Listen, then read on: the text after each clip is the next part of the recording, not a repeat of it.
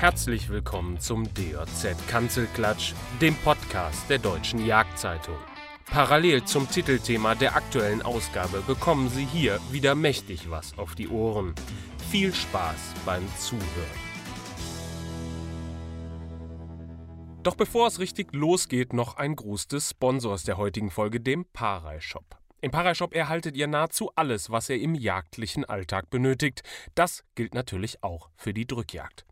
Und um die Produkte aus der Kategorie Drückjagd geht es heute. Denn mit dem Aktionscode DJZUBI21, alle Buchstaben großgeschrieben und die 21 als Zahlenfolge, erhaltet ihr ab einem Mindestbestellwert von 30 Euro 15% Rabatt auf alle Drückjagdartikel. Die Aktion gilt bis zum 15. November 2021. Also nichts wie shoppen. Wem das zu schnell war, die Aktionsbeschreibung findet ihr natürlich auch in den Show Notes zu dieser Folge. Werbung Ende. Ja, liebe Zuhörer, herzlich willkommen zu einer neuen Folge DOZ Kanzelklatsch, dem Podcast der Deutschen Jagdzeitung. Ähm, wir kommen heute mit einer ganz besonderen Folge des Kanzelklatsch und zwar mit einem Jubiläum. Das Jubiläum selbst feiert aber nicht der Podcast, also der Kanzelklatsch, sondern die Zeitschrift. Die DOZ wird mit der Novemberausgabe 40 Jahre alt. Und ja, diesem Thema wollen wir uns heute widmen. Und dafür haben wir eine, ja, größere Runde als sonst zusammengestellt mit wahren DOZ-Kennern und Wegbegleitern der Marke. Ähm, ihr werdet sie wahrscheinlich alle kennen, wobei wir auch Neulinge im Bereich Podcast dabei haben. Ähm, mein Name ist Markus Lück. Ihr werdet mich vielleicht schon erkannt haben, aber ich übergebe direkt an meine Gäste, so wie wir es immer machen, die sich am besten selbst vorstellen, weil die kennen sich natürlich auch am besten. Deshalb gebe ich direkt rüber an Rolf. Rolf, würdest du dich einmal vorstellen? Ja, gerne. Äh, ich bin Rolf Rosen, der Chefredakteur der DOZ seit äh, 2014 und ähm, bin begeisterter Niederwildjäger. Super. Rolf, ähm, danke für deine kurze Vorstellung. Ähm, wollen wir doch mal in der Riege der Chefredakteure bleiben. Frank, danke, dass du dabei bist. Willst du dich auch ja, vorstellen? So ein bisschen aus der Entfernung. Ich war eben Chefredakteur bis 2014, äh, von 2009 an und äh, befinde mich jetzt im östlichen Ruhestand und verfolge natürlich nach wie vor mit großem Interesse die Entwicklung der Zeit. Ja, und zu guter Letzt, wahrscheinlich der ein oder andere wird es am Kichern gehört haben, wer noch dabei ist. Ralf. Ihr kennt mich alle meiner Lache, ja. Äh, mein Name ist Ralf Bonnekessen und ich war noch nie Chefredakteur, habe ich gerade festgestellt. Deswegen fühle ich mich in dieser Runde ja eigentlich sehr unterbelichtet, aber äh, der ein oder andere wird mich vielleicht kennen von äh, dem Bestandteil der Deutschen Jagdzeitung von DOZ TV. ja, vielen Dank für die, in Vorbereitung auf diesen Podcast heute habe ich mir mal die Nuller-Ausgabe vorgenommen, weil viele wissen es, ich wusste es auch nicht und vielleicht auch ihr alle nicht gerade ähm, hier im Podcast. Es gab eine Testausgabe der DOZ. Aber, aber war das denn, war die offiziell? Also eine, ja. ich kenne eine Nuller-Ausgabe eigentlich nur für, für interne Zwecke. Nein, es gab, also laut, es ist ja ein ganzer, es ist ja ein ganzer kleiner Artikel dazu äh, in der Zeitschrift zu finden. Ja. Und äh, die wurde an 500 ausgewählte Adressen zugestellt. Okay. Und da wollte man das redaktionelle Konzept austesten, die Gestaltung austesten und offensichtlich war es erfolgreich. Also, sonst hätte es die Zeitung ja nie gegeben. ja. Aber sehr interessant fand ich. Ja, sag ruhig eine, ein sehr, eine sehr interessante Aussage in diesem Artikel fand ich und äh, ich musste sogar ey, wirklich laut lachen, als ich es gelesen habe, äh, ist der Satz, ich zitiere kurz, die Erscheinungsweise ist monatlich. Das ist resultierend aus der Überlegung, dass Qualität mit Quantität kollidiert und die Medienüberflutung unserer Aufnahmefähigkeit Grenzen setzt. ja. Wenn man überlegt, 1981, ich meine heute, wir reden von Medienflut, ähm, was es 1981 alles noch nicht gegeben hat an, an, äh, an Sachen, die wir heute halt täglich bedienen, auch mit der Marke DOZ, ist das schon gewaltig. Also ich fand das Wahnsinn. Was, was, was war denn der Anlass dafür? Kann das jemand sagen von euch? Also was war 81 so überflutend? Also es gibt, es gibt ja diese, äh, das fand ich mal ganz interessant, und zwar so ein, so ein äh, äh Artikel in der FAZ, wo auch einer geschrieben hat, irgendwie, ja, äh, man wird, äh, man kommt mit dem technischen Fortschritt, äh, also es war ein Leserbrief, der da zitiert wurde, man kommt mit dem technischen Fortschritt nicht mehr mit äh, und alles wird so schnelllebig und ähm, ähm, man kann überhaupt nicht mehr privat gar nicht mehr mitkommen, der Verkehr wird immer mehr und immer mehr Leute in der Stadt und so weiter. Und, und dann stand unter diesem Leserbrief, dass der war von 1712 oder so. Also äh, daran, daran, sieht man, dass die, der Mensch eben in seiner Zeit lebt und natürlich alles, was dann neu ist, möglicherweise auch als Überflutung wahrnimmt. Ne? Aber also nichtsdestotrotz, ich fand das, ich fand das eine, gewaltige Aussage, wenn man sich die heutigen Kommunikationswege und Medien anguckt. Ähm, das ist ja eine Flut, die wir heute haben. Man damals die ist ja, ja ist ja gewaltig dagegen. Das wusste man ja damals. ja, stimmt. Ja, das stimmt. wusste man nicht.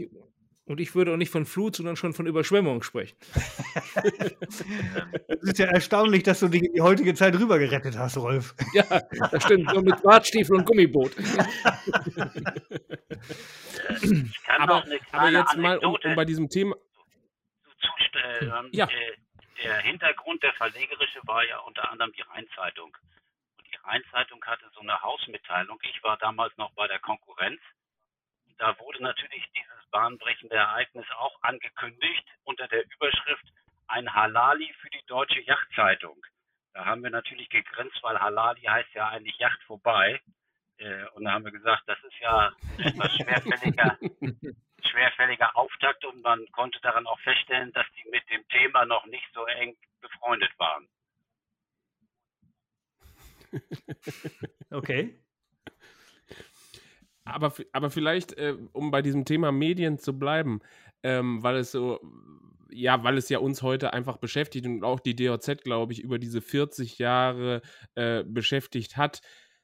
Was, wie habt ihr, wie erlebt ihr das denn, die das ja schon deutlich länger machen als ich? Also wie hat sich denn diese Berichterstattung und diese Einblicke, die die Medien geben, in Bezug auf das Thema Jagd verändert?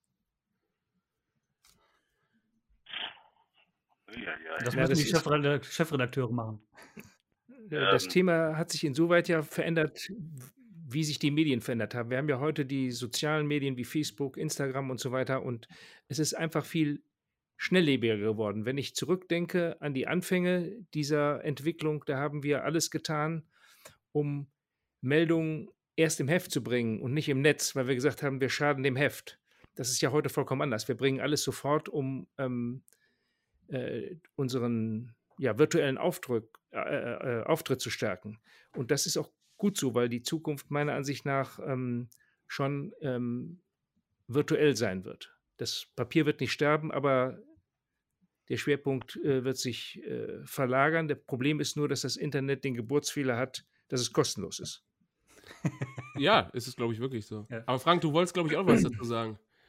Ja, es ist einfach äh, alles, äh, aber ähm, Rolf hat ja schon das Wesentliche gesagt, es ist alles kurzlebiger geworden. Ich manchmal sogar finde ich atemlos. Ähm, und mhm. äh, äh, man will ja eigentlich, man sieht es jetzt auch so gerade bei den aktuellen politischen Verhandlungen, man will ja möglichst schon gleich wissen nach irgendeiner Sitzung, äh, was sind, auch wenn sie geheim ist oder so, was sind da für Ergebnisse. Also dieses was früher sagte man ja auch gerne zu Yachtzeitschriften, Fachzeitschriften. Und sie hatten auch durchaus so ein mhm. bisschen den Charakter, waren langsamer, waren äh, ausgiebiger und so weiter. Und äh, das hat sich also gerade durch die ganzen Internet- und sozialen Medien hat sich das enorm verändert. Mhm. Das hast du ja im Grunde, Markus, du hast das ja gerade das Zitat gebracht von der Nuller-Ausgabe, beziehungsweise ja. das war ja im Grunde wie so ein Exposé. Mhm. Ähm, und da wurde es ja im Grunde sehr treffend schon gesagt, dass nämlich die, ähm, ja, die häufig, beziehungsweise die Schnelllebigkeit natürlich nicht unbedingt ein Garant für Qualität ist. Und das ist mhm. ja auch heute etwas, ein, ein Riesenproblem ist, das erlebt man ja gerade bei, bei Facebook äh, noch mehr als bei Instagram, dass irgendwo was rausgehauen wird und dann hauen die Leute sich die Köpfe ein, obwohl eventuell da so eine, äh, die Sache äh, gar nicht ähm, gar nicht stimmte, die da veröffentlicht wurde.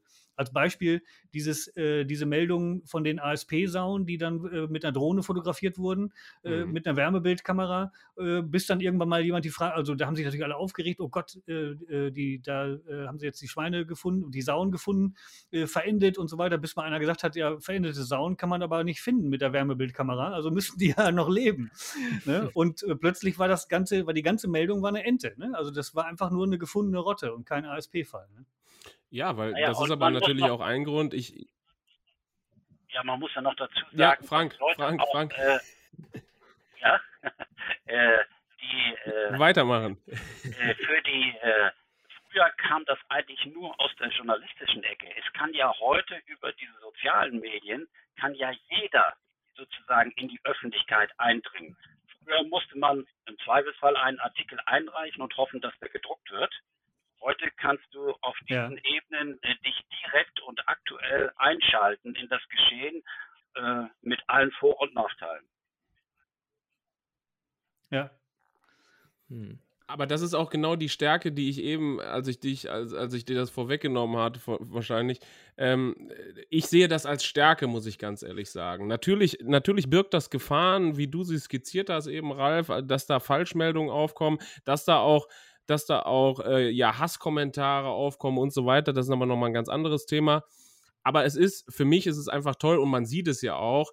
Es gibt, es gibt da ausgewählte Leute, das sind aber auch nicht sehr viele, aber Privatleute, die ein Millionenpublikum unterhalten. Und das ist, ist nicht nur mit Schrott, sondern das sind zum Teil sehr, sehr gut gemachte Dinge. Und wenn man da gerade in deinen Bereich, Ralf, geht, mhm. ähm, muss man einfach sagen, mit YouTube, es gibt da durchaus viele Sachen, die sehr, sehr gut gemacht sind. Ja. Also nach meinem Geschmack, oder siehst du das anders? Nee, absolut. Also das ist, das ist ja etwas, äh, ich sag mal, ich bin ja in, äh, meine erste Ausgabe war Januar 2009 und da war es schon so, dass man ähm, ja mit, ähm, mit erschwinglichen, also für Privatleute erschwinglichen Kameras schon äh, erstaunliche Bilder machen konnte. Und ich hatte halt das Glück, dass ich im Grunde in dieser, äh, ja, wenn man so will, in dieser jagdlichen Berichterstattung in Deutschland der Erste war. Ähm, jetzt mal von, von, den, von den Jagdfilmen von Patrick Kastner mal abgesehen. Oder, ähm, mhm. Aber ansonsten, also was so dieses äh, Berichten über, über jagdliche Alltäglichkeiten angeht, da war ich, denke ich mal, der Erste. Und ähm, da war es ja auch so, dass man, was weiß ich, da waren ja alle schon glücklich, wenn sie mal gesehen haben, wie ein Dackel von links nach rechts läuft. Also da, muss, da musste man ja sich, sich äh, keine Klimmzüge machen, um irgendwie die Jäger begeistern zu können. Ne? Oder die erste Treibjagd äh, äh auf, auf, was weiß ich, gefilmt zu haben und so, oder die erste Drückjagd. Das waren ja äh, dann tatsächlich Highlights. Und mhm. das ist mittlerweile so, dass die, äh, die Technik noch erschwinglicher geworden ist. Sie ist noch viel, viel näher dran von der Qualität her an ähm, an, ja nicht nur anguckbar, sondern im Grunde kannst du heute mit einem 1000-Euro-Budget theoretisch einen Film, einen Kinofilm machen. Ähm, und äh, das heißt für mich oder für alle anderen eben auch, es ist sehr demokratisch geworden, weil mittlerweile zählt einfach mehr die Idee und die Authentizität ne, hinter dem Ganzen. Der Unterschied ja, und ja die Person, der, ne? Und, und die Person, ja. ja. Der Unterschied ist ja, ich sag mal jetzt ein Beispiel, wir haben irgendwo in einem vielleicht auch tollen Wildgebiet einen Waldbrand. Als Monatszeitschrift, wenn wir gerade unsere Redaktion abgeschlossen haben, können wir das nicht aktuell in der Zeitschrift mehr bringen. Da können wir höchstens noch eine Reportage über, sage ich mal, armes Wild auf äh, verbrannten Boden dann hinterher äh, schalten. Aber das ist natürlich der große mhm. Vorteil, dass du äh, gerade wenn du so eine Zeitschrift hast, also ich meine, eine Tageszeitung ist ja noch wieder was anderes, aber mit einer Monatszeitschrift äh, kannst du häufig nicht so nah am Geschehen dran sein. Und äh, das finde ich ist ein großer Nutzen dieser äh, technischen Möglichkeiten.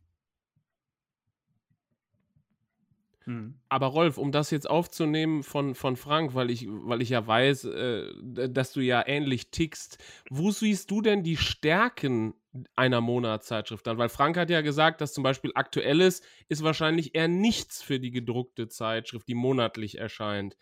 Aber wo ist die Stärke?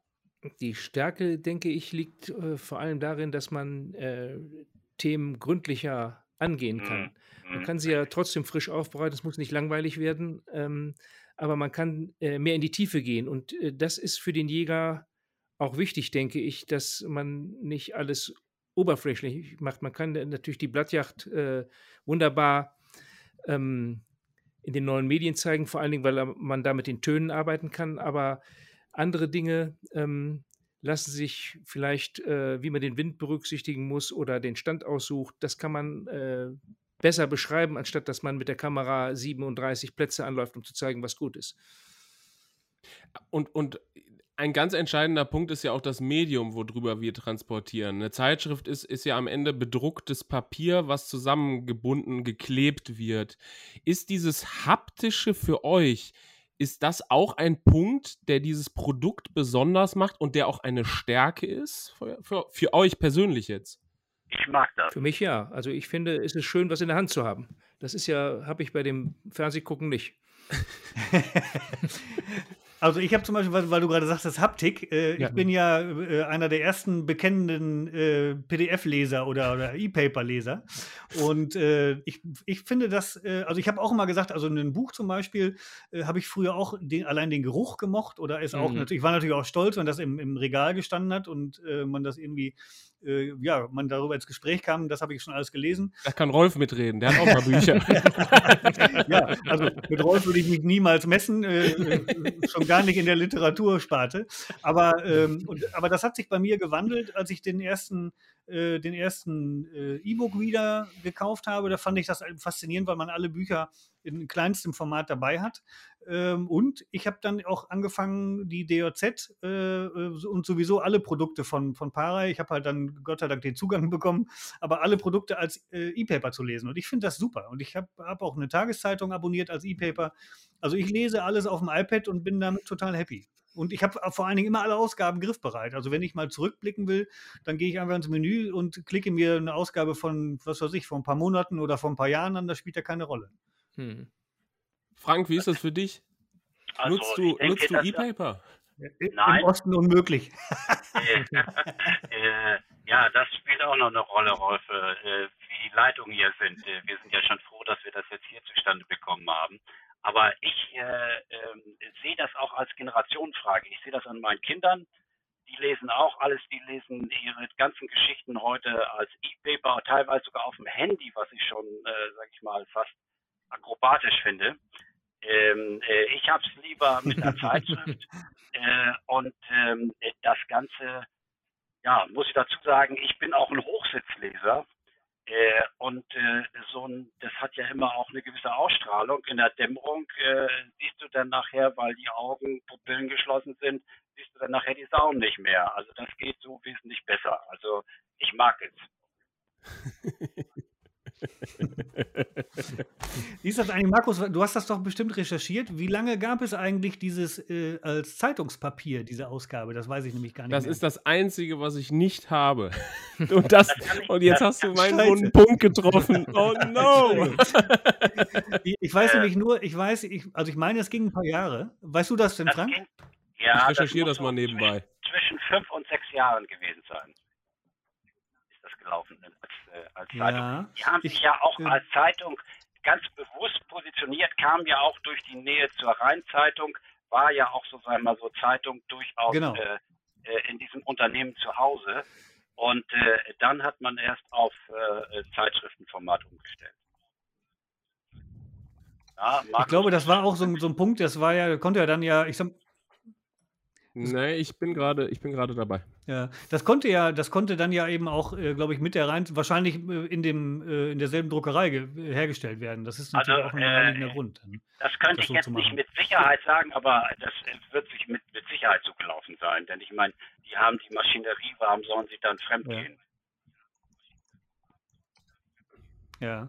ja. Die, äh, wie alt wart ihr? Also ich war äh, äh, vor 40 Jahren, kann man ja sagen, zwölf. Wie, wie alt wart ja. ihr? Minus sechs.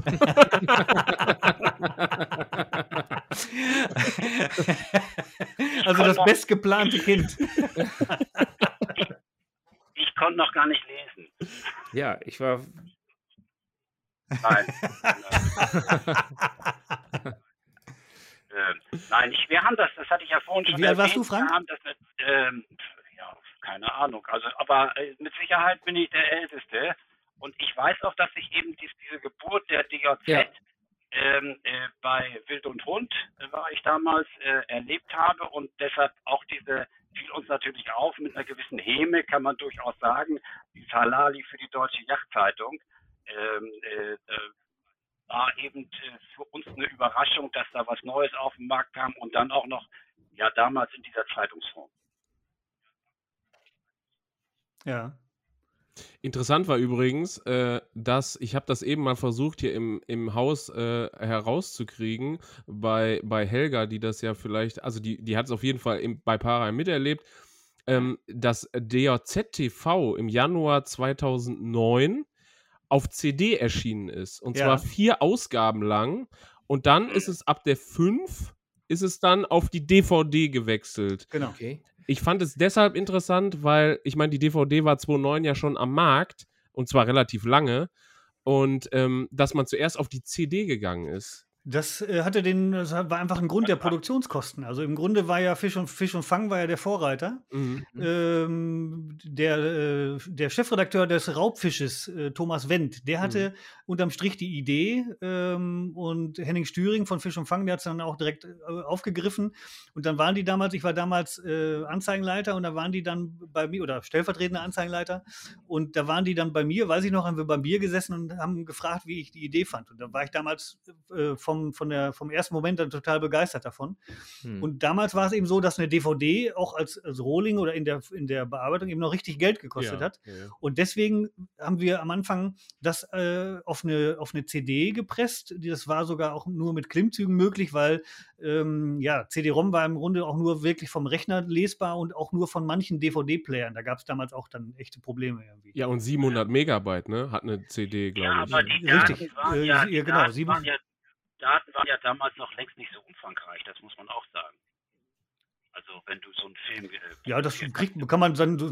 Ja, klar. Also es war auch wirklich so, dass das natürlich, äh, das, da war Parei, äh, mit dieser Idee war Parei, glaube ich, ich weiß, ich will jetzt nicht sagen weltweit, aber es gab in ganz Europa und schon gar nicht im deutschsprachigen irgendein Verlag, der diesen Weg gegangen ist. Und so gesehen war das wirklich phänomenal. Ja. Äh, es haben auch hinterher hat der Spiegel nachgezogen und auch die Zeit äh, haben das dann mit Sonderausgaben haben die dann eben Filmmaterial über über mitgelieferte DVDs äh, rausgegeben. Aber Parei war da tatsächlich der erste. Also es mhm. war schon war schon eine tolle Sache. Kannst du dich an deinen ersten Film erinnern, Ralf? Ja, absolut. Ähm, das war ähm, ja, War ich das der Dackel von links nach rechts? also ich habe noch eine, eine, schöne Sache, kann ich mich, die kann ich auch noch mal erzählen. Die habe ich nämlich noch nie rausgehauen. Und zwar, ich kriegte meine Kamera und äh, das war natürlich so ein riesen Apparillo und ähm, ich wusste äh, genau von einem Knopf, was er bedeuten sollte, nämlich On-Off äh, und dann noch Aufnahme und Aufnahmeende. So, und dann habe ich gedacht, so, jetzt musst du ja mal lernen. Dann habe ich mir natürlich die Bedienungsanleitung angeguckt und habe versucht, mich da reinzuarbeiten. Aber damals gab es zum Beispiel auch noch kein, äh, bei YouTube noch kein, nicht so viele Ratgeber wie heute. Und dann bin ich, habe ich gedacht, komm, spring ins kalte Wasser, habe ich immer so gemacht. Und dann bin ich einfach auf ein, so ein Jägerfest irgendwo in, ich weiß gar nicht mehr, in Geldern oder, äh, oder in Krefeld, ich weiß nicht mehr, wo es war. Und da war äh, der damalige äh, Kreisvorsitzende und äh, war dann viel Tamtam. Und ich, kam, ich tauchte halt auf mit einer Kamera, die damals schon aussah wie richtig großes Fernsehen. Und ich hatte von Toten und Blasen keine Ahnung und habe dann äh, Bilder gemacht, die alle überbelichtet oder unterbelichtet waren, weil ich mit der Kamera nicht umgehen konnte. Habe dann dem Kreis, äh, dem Kreis Yacht Vorsitzenden da ähm, den Mikrofon in so eine Funkstrecke angelegt und es kam kein Ton rüber.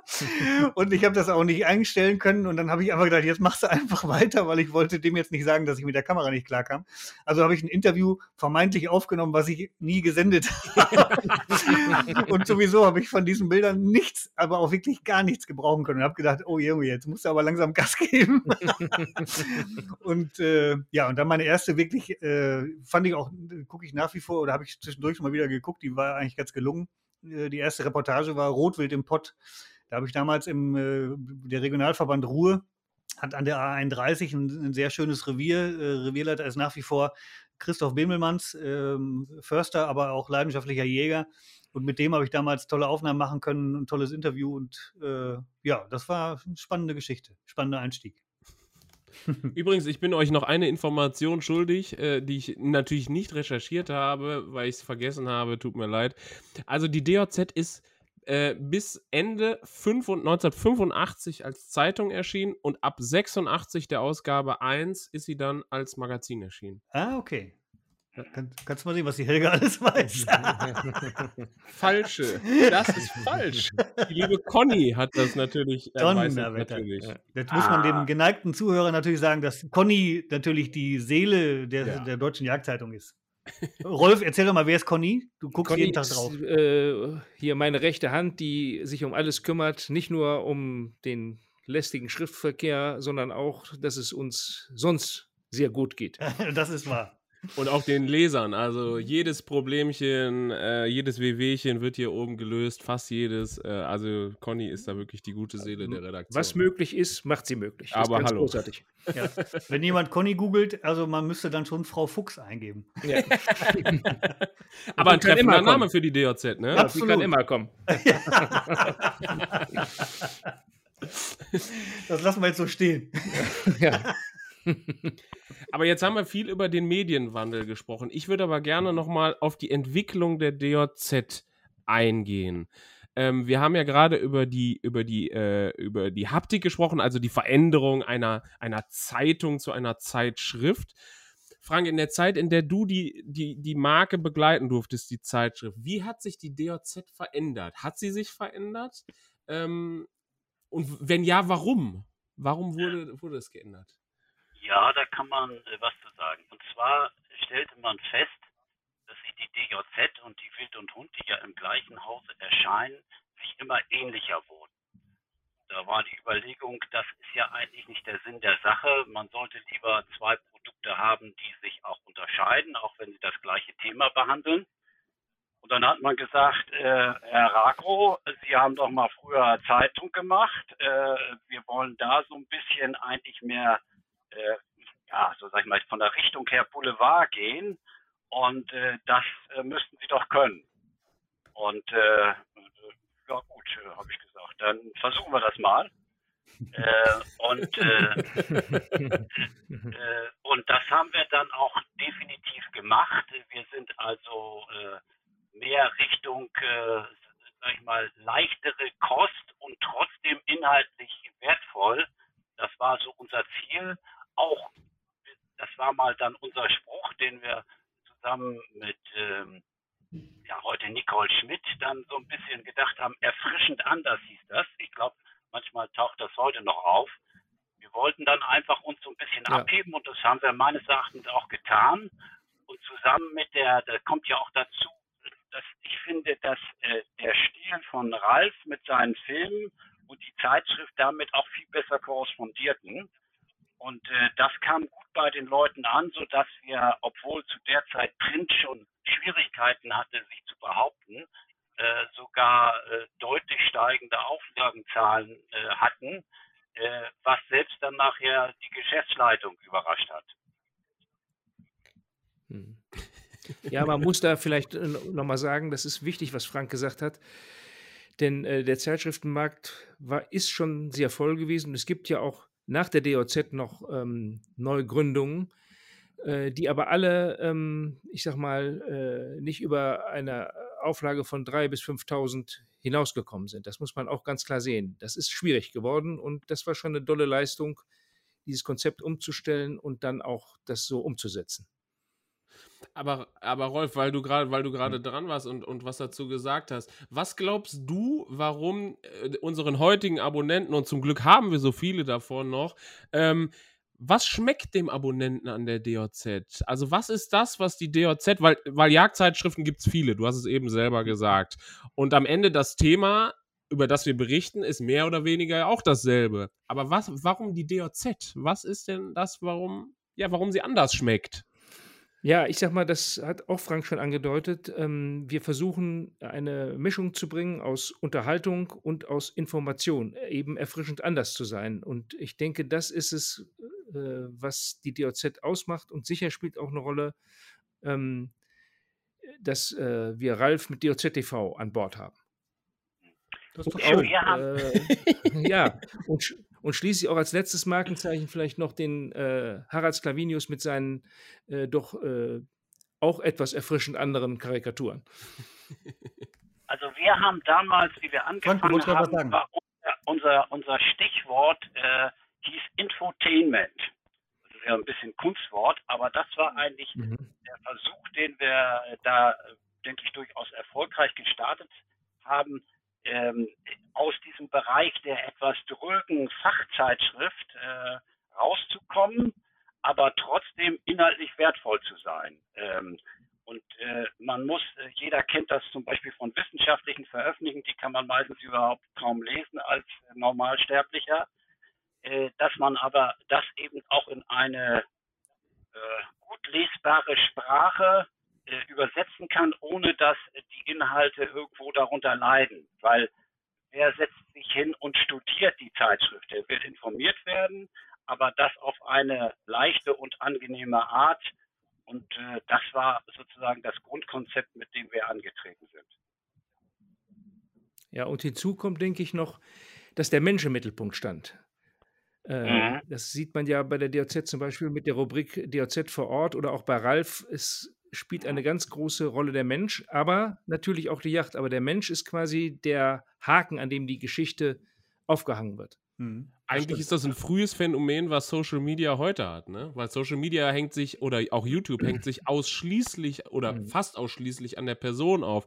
Die Gefolgschaft von teils Millionen Followern folgen ja nicht dem Inhalt meistens, sondern der Person, äh, die den Inhalt dann vermittelt. Und was du gerade gesagt hast, Rolf, ist eigentlich ist genau dasselbe, nur halt in einem gedruckten Medium ja. hier in der Zeitschrift. So Wo, wobei wir ja versuchen, also auch im Heft, also mit DRZ vor Ort oder auch ja. mit in anderen Rubriken, als auch bei mir vor der Kamera, mhm. wir, wir versuchen ja immer wieder neue Leute zu finden und im Grunde eigentlich nicht, äh, also ich, ich sag mal, ich moderiere natürlich, aber ich versuche jetzt nicht mich in den Mittelpunkt zu stellen, sondern eigentlich immer wieder einen neuen äh, Abonnenten oder einen neuen äh, Leser bzw. Zuschauer. Ja, ne? Das stimmt. Ähm, also ich finde das auch immer wieder reizvoll, weil die, äh, ich sag mal, wir können die Jagd nicht neu erfinden, aber ich finde es immer wieder spannend, die Jagd einfach äh, durch die Augen eines neuen Jägers oder eines, ja, eines Jägers, den ich neu kennenlerne, zu sehen. Ähm, und das geht ja dann von, äh, was weiß ich, von, von einem technikverliebten jungen Mann, der mit, äh, mit Drohne, Handy, äh, Vorsatzgerät und äh, Schalldämpfer jagt, äh, bis zu dem, keine Ahnung, Traditionalisten, der sagt, also ich gehe nur mit Kniebundhose und, ähm, ja, und ohne, möglicherweise ohne Tiefenrad raus. Also das ist, macht die Sache, finde ich, sehr spannend. Knickerbocker, genau. Was ich interessant finde, ich habe die, ich hab die, äh, die erste Ausgabe und auch die Nuller-Ausgabe gerade vor mir liegen hier bei der Aufnahme. Und was ich interessant finde, ist, äh, die DOZ hat den Slogan oben im, im, im, im Kopf der Zeitung eng: Forum für engagierte Nur Naturfreunde und Jäger. Und ähm, das impliziert ja, dass, dass, die, dass der Adressat dieser Zeitschrift, also der potenzielle Käufer, nicht nur der Jäger ist. Und wenn man im Innenteil guckt, dann finde ich sehr interessant, da gibt es zum Beispiel drei Seiten über die Amsel, was jetzt vielleicht nicht gerade der typische Jägerstoff ist. Wie man die zubereitet, oder? Nee, nee, nee. Sag mal, ein Wikipedia-Artikel in der DOZ, so ungefähr kann man sich vorstellen. Okay. Aber ist es in, äh, das ist interessant, äh, weil die DOZ heute, würde ich zumindest sagen, ist eigentlich schon eine Zeitschrift, die sich ja schon au fast ausschließlich an Jäger richtet. Ähm, oder seht ihr das anders? Hat sich das geändert? Ähm, gab es irgendwann eine Trennung, dass man, dass man sagt, äh, ausschließlich für Jäger? Äh, Markus, das ist. Ich weiß nicht, äh, wann das historisch meines, entstanden ist. Das ist meines Erachtens aber auch so ein bisschen so gedacht, dass es auf Jäger zurückfällt. Also wenn du sagst, Jäger und andere Naturfreunde sind Jäger ja Naturfreunde. Und ich glaube, das ist auch ein bisschen eine Botschaft. Kommen wir nochmal auf die Amsel. Also ich denke, dass man sehr schnell gemerkt hat, dass das äh, einfach vorbei am Jägerleben ist. Die Amsel ist ein wunderbarer Vogel und man freut sich, wenn man sie morgens hört, auf dem Hochsitz oder bei der Pirsch. Aber es ist nicht äh, im Fokus des Jägers. Es ist ein, äh, wie soll ich mal sagen, ein netter Begleiter am Pirschfahrt. Mehr nicht. Und das äh, darf es auch nicht sein, anders. Also ich habe zum Beispiel bei dem, bei meinen äh, Reportagen äh, fällt mir jetzt zwei ein. Einmal habe ich ja äh, Muffeljacht, äh, noch ist noch gar nicht so lange her gefilmt. Und da war ein äh, Jagdaufseher oder Jagdführer, wenn man so will, der, der, der Schnackel, äh, der äh, schon seit vielen Jahren äh, die DOZ abonniert, obwohl er nie einen Yachtschein gemacht hat. Ne? Der, okay. aber auch einen, äh, der aber auch Jäger ist. Oder zum Beispiel, der hat, äh, Ottmar Böttcher ist vielen bekannt jetzt durch diesen Beitrag mit dem Rehwild über die Jahre. Das heißt also ein sehr passionierter Wildtierfotograf, mhm. der auch schon seit Jahren die DOZ abonniert hat und äh, auch nie einen Yachtschein hat und auch nie einen machen will. Ne? Also es gibt äh, wahrscheinlich vereinzelt schon welche, aber ich gebe zu, die haben dann aber auch wieder irgendeine Anbindung an die Jagd. Ne? Also ich glaube mhm. jetzt nicht, dass es den, den, reinen Birdwatcher gibt, der sagt, ich muss jetzt unbedingt die DOZ abonnieren. Ne? Mhm. wahrscheinlich nicht. Ne? Noch nicht, vielleicht. Vielleicht müssen wir öfter was über die Amsel bringen, Rolf. Manche brauchen ja auch Feindbilder. Aber nichtsdestotrotz ist es Aber nichtsdestotrotz ist es so, ähm, äh, bei Studieren dieser beiden Ausgaben ist es so, dass, dass Themen wiederkehrend sind. Also ich habe mir jetzt zugegebenermaßen nur zwei Ausgaben angeguckt, die einmal im September und einmal im November äh, 81 erschienen sind. Ähm, aber zum, zum Beispiel ist das Thema Wildschaden war damals schon Thema, 1981. Nur die Wildart war halt ein bisschen andere es war halt der Fasan und die Ringeltaube und nicht die Sau wie heute wahrscheinlich. ja, das ist schon irre. Aber darauf wollte ich jetzt hinaus bezüglich der Themen, Frank, an dich. Frank, wir, wir, wir haben ja im Jahresverlauf, haben wir ja immer redundante Themen. Also wir haben ja im, im Juli, August die Blattzeit, in, im, in den Herbst-Wintermonaten haben wir die Drückjagd. Du, du, du, du tummelst dich ja schon relativ lange in, de, in dem Geschäft Jagdbücher, Jagdzeitschrift. Wie kannst du nach so langer Zeit diese Themen immer wieder neu erzählen und immer wieder neu entwickeln? Ja, das ist auch wirklich nicht ganz einfach. Ähm, äh, man sucht dann natürlich immer irgendetwas, was bisher noch nicht äh, dargestellt worden ist. Mir fällt jetzt gerade so ein mhm. Beitrag mhm. von Peter Dickmann ein äh, mit der in der Blattzeit mit der Rehdecke, die er über den Stacheldrahtzaun legt und sozusagen nicht nur rumpiept, sondern auch noch äh, äh, das Reh optisch versucht darzustellen. Ähm, äh, das sind das sind alles solche Dinge, die man natürlich gerne wieder aufnimmt. Aber man muss auch eins sagen, ich kenne das, ich hatte früher, äh, war ich begeisterter Motorradfahrer und hatte eine Motorradzeitschrift und ich habe dann mal einen bösen Brief an die geschrieben, dass sie immer voraussetzen, dass sie sind dann immer sehr ins Spezielle gegangen, ne? ob der Hub dann so oder so oder sonst was. Und da habe ich gesagt, Mensch, Leute, ihr müsst auch mal an die denken, die neu kommen, die sich noch nicht so gut auskennen. Ja. Da muss auch mal ab und zu so ein Grundlagenwissen mal äh, transportiert werden. Und das sehe ich also auch so bei diesen Themen. Wir, ist ja interessant, dass wir steigende Jägerzahlen haben, was ja auch für die Zeitschriften durchaus wichtig und interessant ist und dass jedes Jahr 10.000 neue Jäger kommen und bei der, ich will das jetzt nicht schlecht machen, aber Hoppla-Hopp-Ausbildung, die heute zumindest wenig Praxis enthält, muss man natürlich immer auch an die Generation denken, äh, die danach kommt und die vielleicht nicht schon das äh, von Haus auf mit, äh, so sag ich mal, als Kind in einem jachtlichen Elternhaus aufgesogen haben. Also da die richtige Mischung mhm. zu finden zwischen interessanten und gut aufgemachten Grundlagenwissen und vielleicht irgendwie ein paar neue Tricks und Kniffs. Ähm, äh, ich staune immer wieder, weil ich bin ein begeisterter Blattzeitjäger, wie wenig das äh, eigentlich tatsächlich praktizieren. Und äh, wenn ich denen zum Beispiel sage, du kannst da ruhig, äh, ja, und wenn ich falsche Töne und sonst was, ich sage, probier's mal aus, du wirst merken, dass das überhaupt hm. nicht stört. Äh, also da kann man doch immer noch ja. eine ganze Menge teilweise auch in die ältere Jägerschaft hineintransportieren.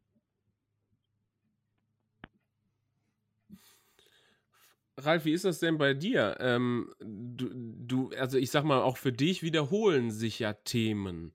Ähm, wie gehst du denn davor, dass du, ich sag mal, über das Jagdjahr oder über das Kalenderjahr, ist egal, immer wieder redundante Themen hast, aber die Geschichte neu erzählen musst? Ja.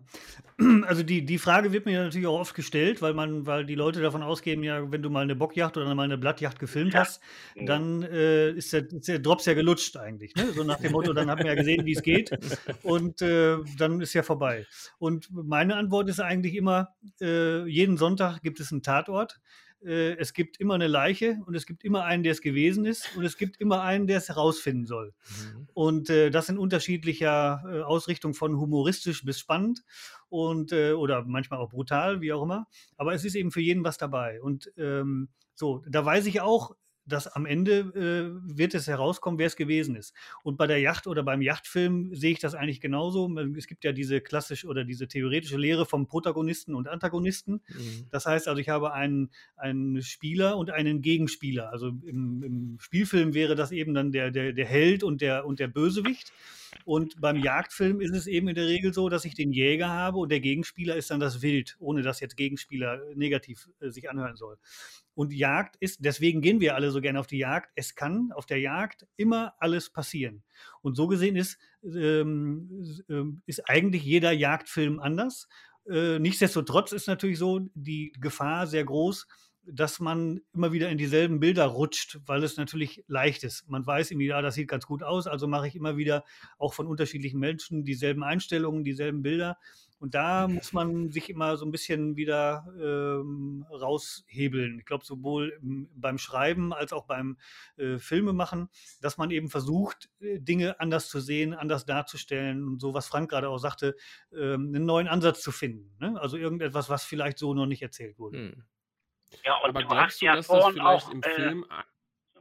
Äh, äh, ich darf noch mal eben was zu Ralf ergänzen. Ja. Du hast vorhin eigentlich auch noch einen Punkt gesagt, der ganz wichtig ist. Du kommst über die Menschen. Und äh, jeder Mensch genau. handelt mhm. anders, jagt anders und äh, ist auch, sag ich mal, du hast die Typen, die den Bock schießen und sagen, ja, wunderbar, und dann einer, der führt dann einen halben Feitstanz auf. Äh, dadurch gewinnt das auch immer ja. wieder einen anderen Charakter. Mhm. Ja, das stimmt. Markus, du wolltest gerade was sagen?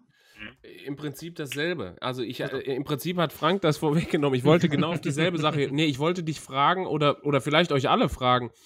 G ähm, ist, es, ist es da nicht einfacher im Film? Weil ich, ich sag mal ganz platt, ich tausche den Protagonisten aus und gehe zwei Reviere weiter, dann sieht der Film halt anders aus, ja. Das ist, das ist in der Zeitschrift schon, ja, schwieriger. Mhm. Na, wir arbeiten da ja auch mit Fotos, mit Bildern und da äh, wiederholen wir uns möglichst nicht. Das ist schon mal das eine. Und äh, das andere ist ähm, für den Journalisten wichtig. Ich sage immer, die Zeitschrift wird in der Redaktion gemacht. Hier machen wir das Layout und Redigieren und so weiter. Aber die Themen finden wir draußen. Und ähm, es hat sich bewährt, möglichst viel rumzukommen, weil jeder macht irgendwas anders. Und dann hat man wieder diesen Aufhänger, mit dem man auch die Geschichte im Heft anders gestalten kann. Rolf, nochmal eine Frage jetzt an dich, weil ich hatte, der Frank hatte ja eben gesagt, wie sich die Zeitschrift in seiner, in seiner Zeit verändert hat. Und, und ähm, ich würde gerne mal wissen, hat die DOZ sich in deiner Zeit, seitdem du Chefredakteur bist, Rolf, verändert? Oder die Marke? Also ich, mir geht es gar nicht nur um die Zeitschrift, sondern wir haben ja eine Fülle an Auswüchsen der DOZ, äh, auf welchen Medien die DOZ überall präsent ist. Das ist das wollte ich ja sagen. Die große Änderung ist, dass wir jetzt äh, einmal den Podcast machen, in dem wir uns gerade befinden. Wir machen äh, natürlich auch DOZ News, also die kann man gucken. Das ist ja auch anders. Wir sind sehr aktiv ähm, äh, im, auf unseren beiden Homepages. Da sind äh, täglich Meldungen, bei äh, Jagen weltweit etwas weniger, bei der DOZ ganz bestimmt.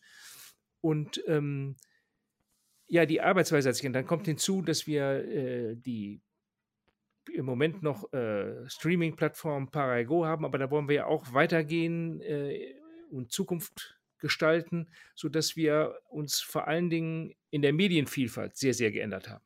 Ja. Frank, du wolltest eben was sagen. Ja, ich wollte eigentlich nur dazu sagen, äh, für die Zeitschrift ist das Ganze aufwendiger. Äh, deshalb denke ich auch, hat Ralf sich auf das Filmische konzentriert.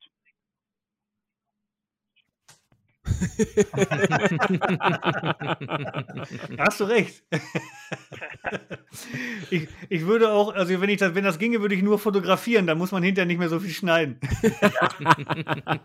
äh, äh, äh, Ralf, da kann ich gleich eine Ergänzung zu machen. Ich habe ja auch Video probiert und habe festgestellt, gegenüber dem Fotografieren, was bei mir heute jachtlich eigentlich mehr im Vordergrund steht, war mir das auch zu aufwendig, weil du musst ja eine Geschichte machen. Beim Foto knippst du quasi wie bei der Yacht, du ja. drückst einmal ab und das war's.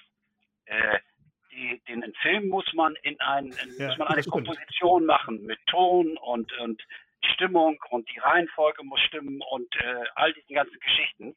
Da habe ich festgestellt, äh, das ist nichts für mich.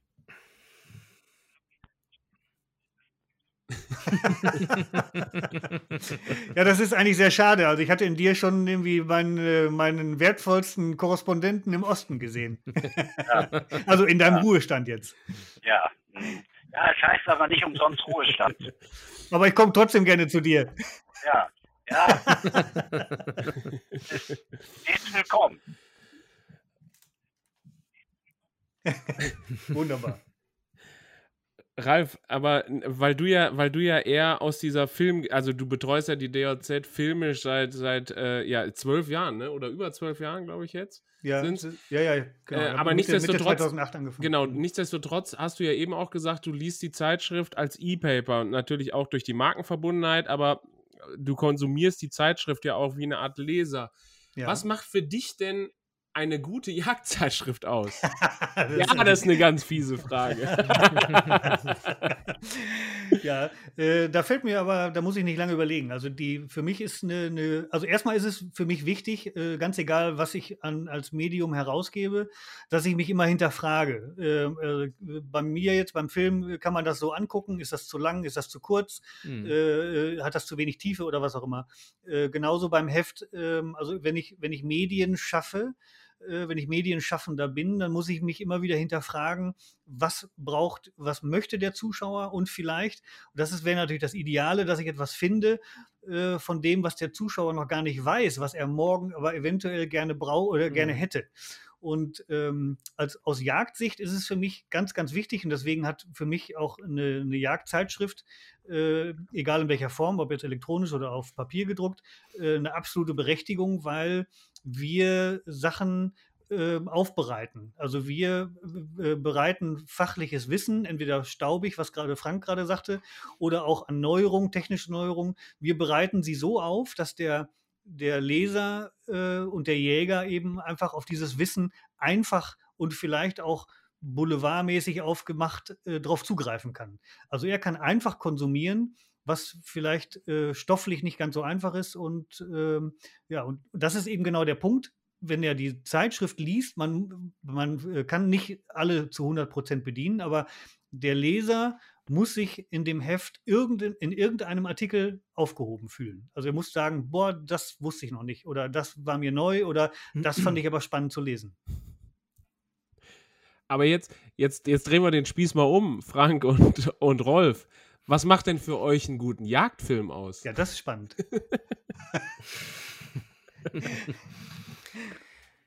Auch da geht es, denke ich, ähm, um zwei Punkte. Um äh, einmal Spannung. Also äh, die Geschichte wird ja erzählt, nehmen wir mal die Blattzeit, bis ich da zu dem, bis ich den Bock herangeblattet und möglicherweise auch erlegt habe. Einmal also Spannung und zum anderen, dass es menschelt. Also man möchte, äh, wie das ist sich identifizieren mit dem Hauptdarsteller. Möchte da mitfühlen, mitleben. Das ist wichtig, denke ich. Frank, siehst du das ja, ähnlich? Ja, äh, also ich, das ergänzt das. Ähm, äh, ich finde, Emotionen sind wichtig. Denn wenn der Mensch mhm. doch sehr im Mittelpunkt steht, dann gucke ich da eigentlich sehr drauf, äh, wie reagiert er, wie, wie, äh, wie pirscht er sich an oder wie aufgeregt ist er vor dem Schuss oder all diese ganzen Geschichten. Da guckt man schon drauf, weil man das ja sonst eigentlich, Yacht ist ja meistens ein Einzelunternehmen, also ich, selbst bei Drückjachten sitzt du ja alleine auf deinem Stand. Ähm, äh, äh, kriegst du das ja so normalerweise nicht mit. Da wird nur hinterher erzählt und wir wissen, wie das ja bei Jägern ist, da musst du nicht alles glauben. Äh, und äh, die ganze äh, diese ganze äh, Geschichte finde ich, da kommt noch ein Aspekt dazu. Ich komme manchmal in Kontakt mit Landschaften und Wildarten und deren Bejagung, äh, wo ich normalerweise keinen Zugang zu habe.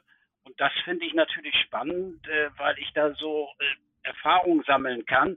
Und die kann ich natürlich im Film besonders gut mitbekommen. Es fehlt eigentlich nur noch die Geruchsnote. Ähm, und äh, das ist für mich immer. Äh, da arbeiten wir dran. Ja, äh, das ist äh, das ist für mich also, sag ich mal, eine eine ein, ein großer Mehrwert durch diese DVD, die jeden Monat mitkommt. Oder ach nee, kommt ja heute. Bei mir muss sie mitkommen, weil streamen kann ich hier nicht, aber äh, der Inhalt ist ja derselbe. Ja. Ach so, das, äh, aber das ist, können wir an dem Punkt ja nochmal sagen. Also die DVD gibt es natürlich nach wie vor. Man muss nur gesondert den, den äh, Wunsch äußern, sie nach wie vor zu bekommen. Äh, also wenn es jetzt daran scheitert, dass man vielleicht äh, datentechnisch nicht auf Parago zugreifen kann, dann gibt es immer noch die Möglichkeit, eine DVD zu erhalten. Ja, möglicherweise. Mhm. Fra äh, Ralf, Ralf, weil Frank das eben so ausgeführt hatte, dieses Thema Emotionen, ähm, das ist, das ist ja, glaube ich, ohne, das ist ja unstrittig, dass das eine Stärke ist im Video, wenn ich diese, ja. wenn ich diesen Moment der Freude, das ist ja ein ganz entscheidender Moment bei der Jagd, diese Spannung und so weiter. Absolut. Wenn man aber so einen fertigen Jagdfilm anguckt, dann ist das immer alles so toll. Dann ist das auch einfach, dann dauert das 20 Minuten und dann, oder 30 oder was auch immer, ja. und dann funktioniert das.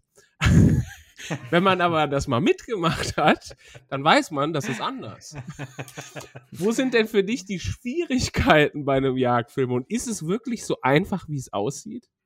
Nein, natürlich nicht. Also das ist ja, ich sage mal, ähm, wenn ich jetzt einfach die, die Kamera laufen lassen würde und würde das ungeschnitten zeigen, äh, dann wäre das natürlich totöde. Ne? Da wird, man, wird ja jeder einpennen beim Gucken. Es gibt da so einen schönen Spruch, äh, den habe ich mal gelesen, von, ich weiß, ja das, ja, das sowieso. Aber es gibt von einem Regisseur, den ich natürlich leider vergessen habe, einen Spruch, äh, äh, einer muss sich Mühe geben, entweder der, der den Film macht oder der, der ihn guckt ähm, und im besten Fall ist es eben nicht der, der ihn gucken muss, sondern äh, der, der ihn macht. Hm. Und ähm, man muss es, äh, ich sag mal so, also ich, was ich mache, ich ähm, verwende in meinen Filmen äh, äh nur das Material, was ich da gemacht habe ich habe mal, äh, du denkst jetzt auch wieder an die Elster, die ich mal äh, eingekauft habe. Da habe ich so einen Elster-Beitrag gefilmt und da fehlte mir eine schöne Aufnahme von der Elster, weil ich natürlich das falsche Objektiv äh, oder das richtige Objektiv nicht dabei hatte. Ähm, ansonsten, da habe ich mal was dazu gekauft, aber ansonsten ist es so, dass ich nur das Material verwende, was ich auch für diese Reportage filme. Also es sei denn, ich mache jetzt so ein Thema. Wenn ich jetzt sage, ich mache Thema Wolf, dann mhm. würde ich natürlich alles zusammensuchen, was ich jemals zu dem Thema gefilmt habe. Aber normalerweise ist es so, wenn ich eine Jagd zeige, dann, äh, und ich bin jetzt meinetwegen in Bayern, äh, dann zeige ich auch nur das Wild und die Aufnahmen, die ich in Bayern gemacht habe und nicht noch irgendeinen Bock aus Niedersachsen, weil es jetzt gerade irgendwie reinpassen würde. Ne? Mhm. Ähm, also das finde ich ganz wichtig, weil das, ich möchte nicht mehr, dass mir das irgendwann auf die Füße fährt, fällt, sondern ich möchte eine glaubwürdige Geschichte erzählen. Ähm, aber es ist eben so, dass man es raffen muss. Also im Endeffekt ist es so, man macht den Film, ich will das jetzt nicht so weit ausführen, man macht den Film oder ich mache die Aufnahmen und am Ende sitze ich am Schnittplatz und muss halt gucken, okay, wie lange kann ich oder was kann ich davon erzählen und wie kann ich es erzählen und wie lang kann ich es erzählen. Da muss man halt dann äh, ja schon manchmal viel über Bord werfen. Auch peinliche Sachen, wie Rand gerade sagte. Hast du ein so eine Geschichte im Kopf, wo du sagst, oh, das, das war wirklich etwas so Besonderes, sei es positiver, negativer Hinsicht, äh, irgendwas ist schiefgegangen oder so? Also etwas, was dir sehr lange in Erinnerung geblieben ist? Also es gibt natürlich, äh, äh, also bei den, bei den meisten ist es so, dass ich das bringe. Also das befürchten auch die meisten. Also äh, wenn jetzt irgendwo was schiefgegangen ist, was jetzt also nicht, nicht bösartig ist, sondern wo man denkt irgendwie, ja, das, ähm, äh, äh, da, da, hat sich jemand hingelegt. Also eine, eine schöne Geschichte zum Beispiel finde ich, ähm, äh, die, die war überhaupt nicht spektakulär, aber ich fand sie halt so niedlich, weil das irgendwie so eben so gar nicht reinpasste. Ich habe einen, äh, einen, diesen Hirschjäger, der den Feisthirsch geschossen hat, der ist eben äh, am, am, nächsten Tag Ähm, also wir haben die Tage habe ich vertauscht aus dramaturgischen Gründen, aber auf jeden Fall ist er mit einem blauen Schrubber auf den Berg gegangen äh, und hat eben oben seine Hütte geschrubbt, weil die halt aussah wie die Sau. Das war nur so eine kleine Nothütte. Und dann äh, beim Runtergehen hat er gesagt, ja, aber den, den, den Schrubber nimmt, weil ich gesagt habe, ich wollte Filmaufnahmen machen, eben wie er den Berg runtergeht. Und er wollte halt, dass ich diesen Schrubber in die Hand nehme. Und habe ich gesagt, nee, nee, der bleibt schön bei dir. Und dann sagt er, aber das sieht doch scheiße aus. Ich so, ja, aber das ist doch geil, wenn denn eben dieser klassische Bergjäger eben nicht in Knickerbocker und so wie in jedem, in jedem Kack-Werbefilm eben äh, lupenrein da runterläuft, sondern dieser hat halt einen blauen Schrubber in der Hand.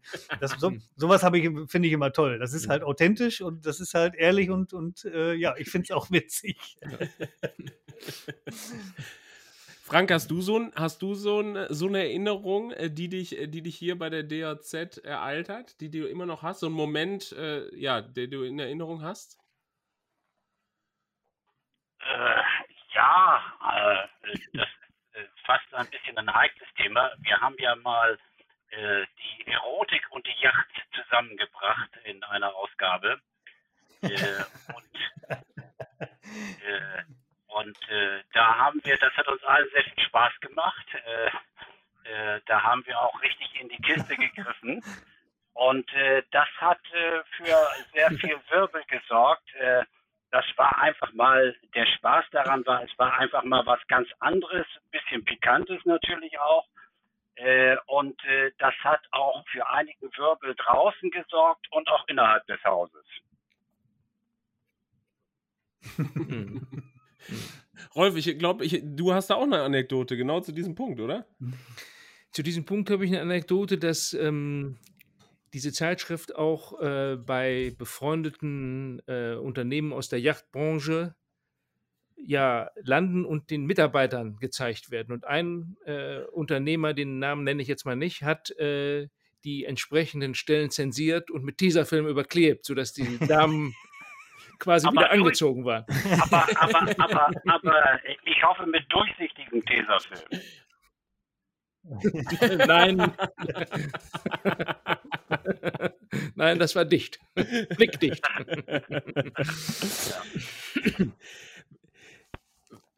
Vielleicht zum Abschluss, weil es mich, weil es mich, äh, weil es mich hier auch sehr gewundert habe. Ich habe ja die Ausgabe 1 äh, damals gewälzt und ähm, da gab es einen Artikel, den fand ich super spannend äh, wie sieht die Welt und wie sieht die Jagd im Jahr 2000 aus? Und 2000 ist ja mittlerweile 21 Jahre her.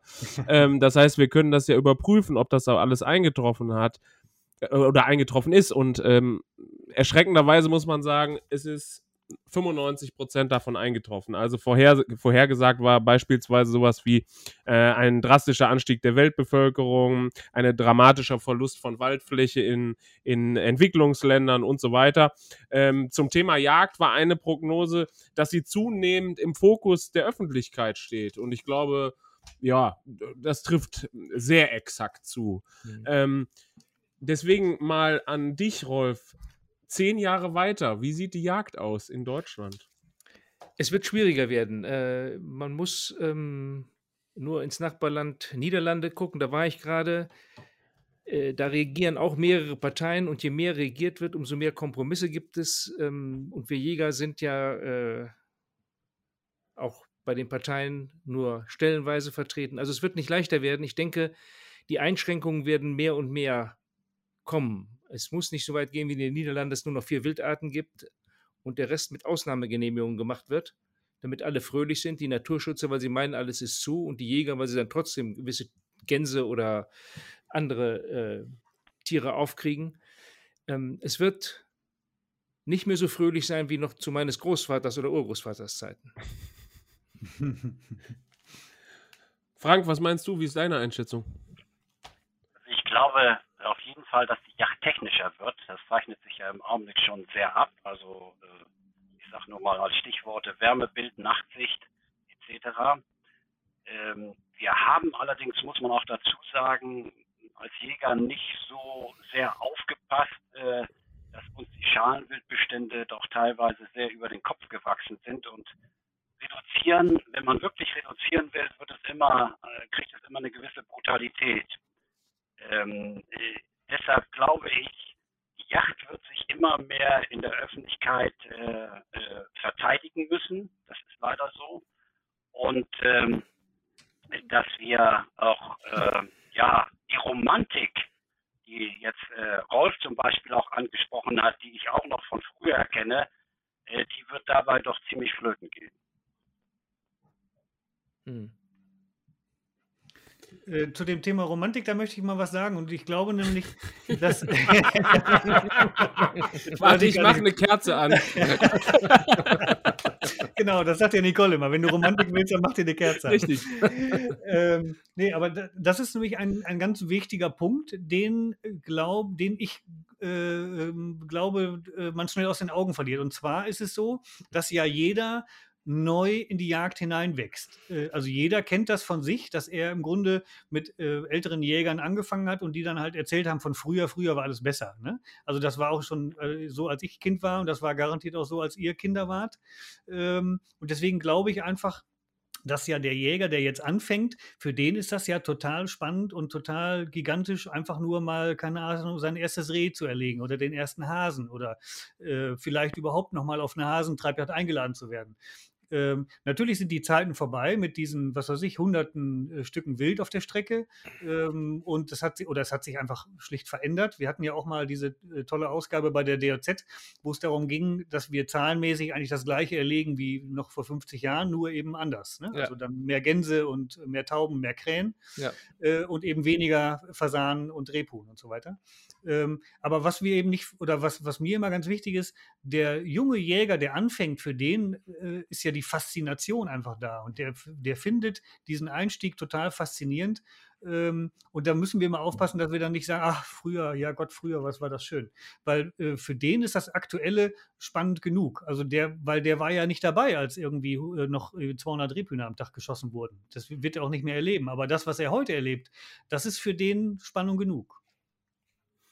Hast du recht, Ralf, nur was äh, mit dem Rebhuhn ist ein gutes Beispiel. Was sich geändert hat, ist eben äh, schon ein Punkt in der Geselligkeit. Bei den Niederwildjachten ähm, war es so, dass man kleine Treiben hatte und immer wieder mit dem einen oder anderen, weil man ja auch gewechselt mhm. wurde, ins Gespräch kam und es war lustig und fröhlich.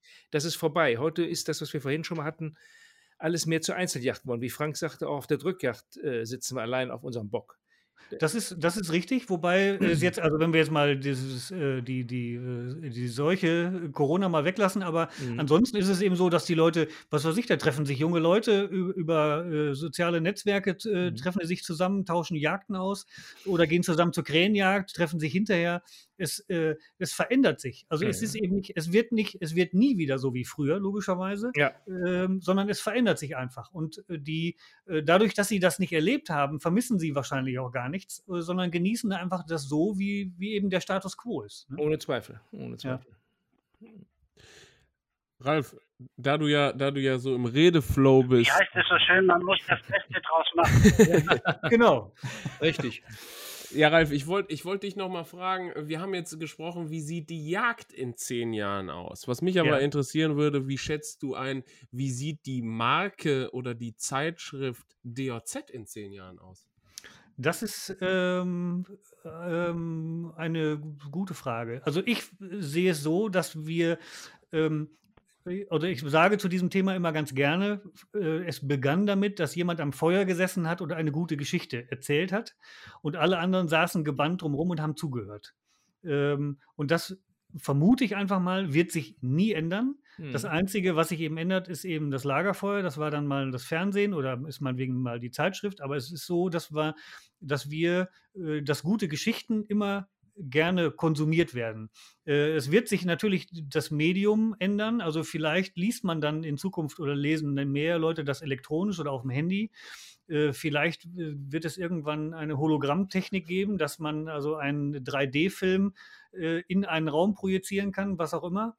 Ähm, aber nichtsdestotrotz ist es so, dass man immer eine Geschichte erzählen muss. Und ähm, das Medium irgendwie und irgendwann eigentlich für mich eine untergeordnete Rolle spielt. An die beiden Chefredakteure, seht ihr das ähnlich?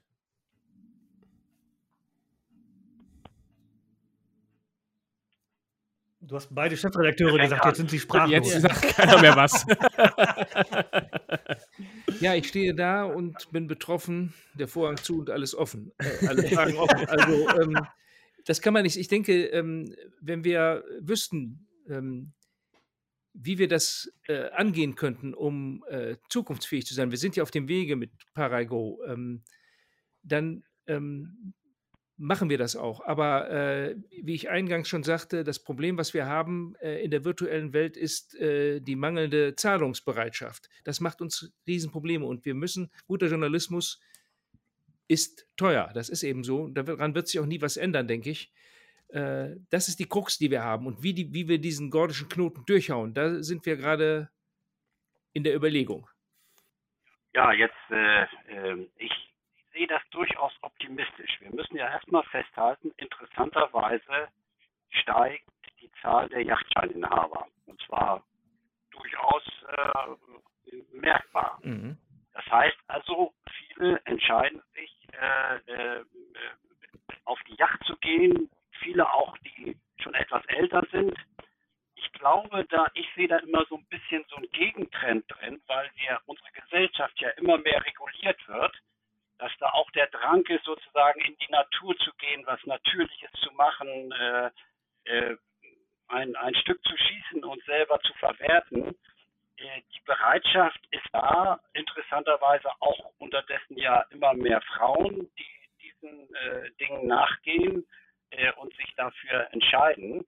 Also, die, also ein Publikum, was interessiert ist an guter Information zu dem Thema, ist da es verlagert sich nur, und das sage ich jetzt im Hinblick auf Printmedien, eben nicht allein. Früher hatten wir nur die, das Paper, äh, dann konzentrierte sich alles darauf. Heute haben wir eben auch noch so viele andere äh, Betätigungsfelder in den ganzen äh, sozialen Medien, dass sich das etwas verlagert. Aber die Bereitschaft, sich mit diesem Thema auseinanderzusetzen, ist groß und äh, da ist das Geschick eben eine Zeitschrift, auf die wir uns jetzt ja im Augenblick im Gespräch konzentrieren, so zu gestalten, äh, dass sie da einen Mehrwert äh, empfinden und sie deshalb auch beziehen.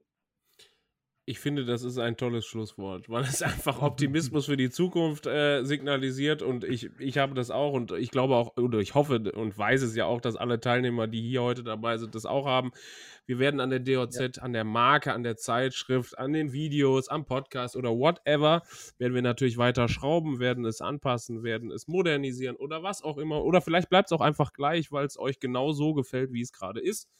Ähm, Falls keiner von euch dreien hier noch etwas ganz Wichtiges zu den letzten 40 Jahren DOZ beitragen will, das ist eine Abfrage. Alles gut. Würde ich an dieser Stelle äh, beenden wollen. Wir haben über eine Stunde äh, über die letzten 40 Jahre der DOZ, nee, vergangenen, ich weiß, Frank, vergangenen 40 Jahre DOZ gesprochen. Ähm, ich bedanke mich sehr bei euch dreien hier äh, dass ihr heute hier dazu mit mir gesprochen habt. Und ja, ich danke den Zuhörern an dieser Stelle, dass ihr durchgehalten habt, eine Stunde lang Geschichten, Anekdoten, Hintergrundwissen rund um die DOZ aufgenommen zu haben. Ich würde mich freuen, wenn ihr auch beim nächsten Mal dabei seid, sodass wir da im nächsten Themen einsteigen können. Ja, und bis dahin von meiner Seite Weidmanns Heil und viel Spaß bei den bevorstehenden Drück. Ja, viel Erfolg. Jawohl, Weidmanns Heil. Das war der DJZ Kanzelklatsch. Wenn Sie die DJZ nicht nur hören, sondern auch lesen und im Bewegtbild sehen möchten, dann ab zum Kiosk. Oder noch besser, gleich ein Abo abschließen.